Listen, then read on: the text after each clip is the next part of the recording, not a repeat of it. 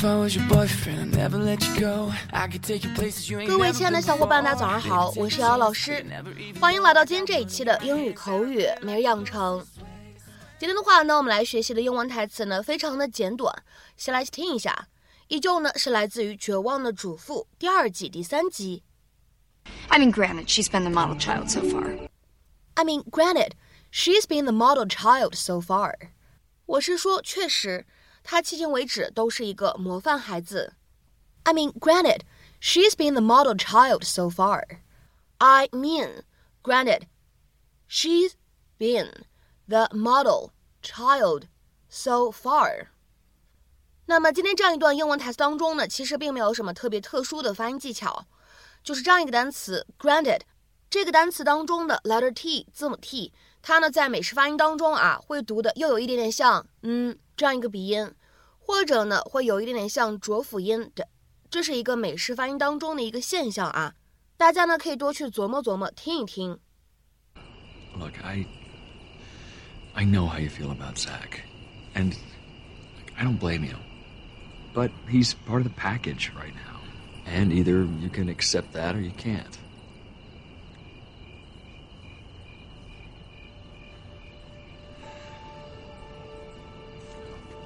Anyway.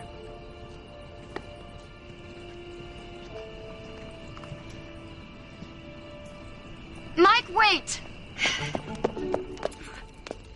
I accept. Are you sure? Zach's your son. And and I have Julie, and you've totally accepted her. I mean, granted, she's been the model child so far, but she's almost 15. She's gonna turn on me any minute. You better be there to help me when it gets ugly.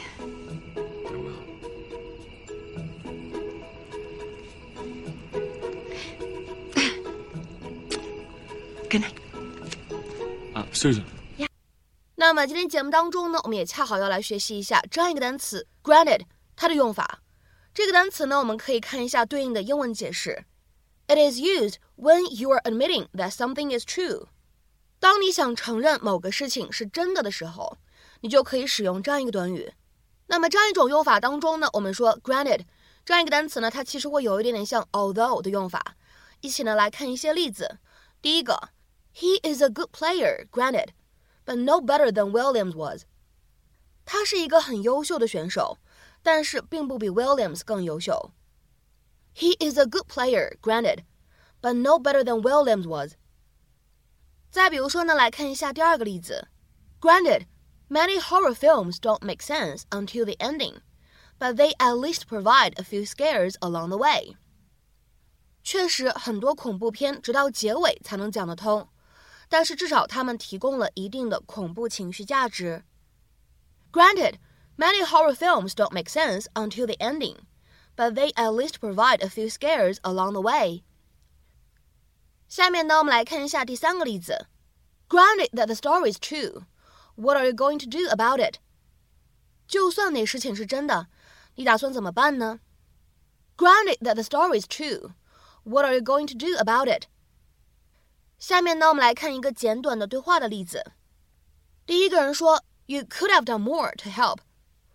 另外一个人回复说：“Granted，你本应该多帮帮忙的，确实如此。You could have done more to help. Granted。下面呢，我们来看一下这样一个例子。Granted, it's not the most pleasant of jobs, but it has to be done. 确实，这不是最心仪的工作， 但是这活儿也得有人干啊。Granted, it's not the most pleasant of jobs, but it has to be done. 下面呢，来看一下倒数第三个例子。Granted, cab drivers represent only a small number of all road users, but nevertheless, their behavior raises questions about road safety.